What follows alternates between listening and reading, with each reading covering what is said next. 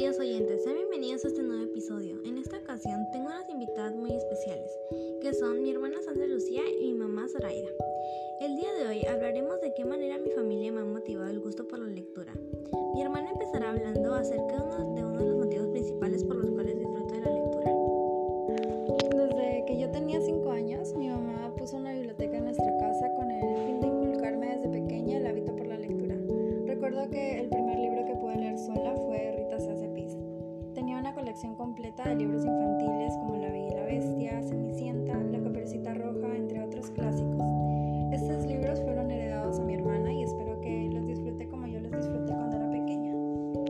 Gracias por los libros y por enseñarme a leerlos.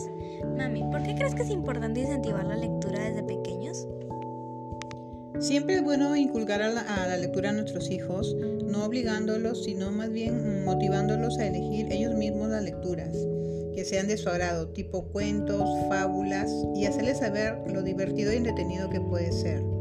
Eh, asimismo, darle cierto tiempo diario para que lean en un lugar o ambiente adecuado de la casa, donde ellos eh, se puedan sentir cómodos y a gusto, para que así sea entretenido para ellos. También es importante que lean un poco todos los días antes de ir a dormir. Tienes toda la razón, mami. Agradezco de haber tenido el privilegio de contar con libros desde que aprendí a leer mis primeras frases.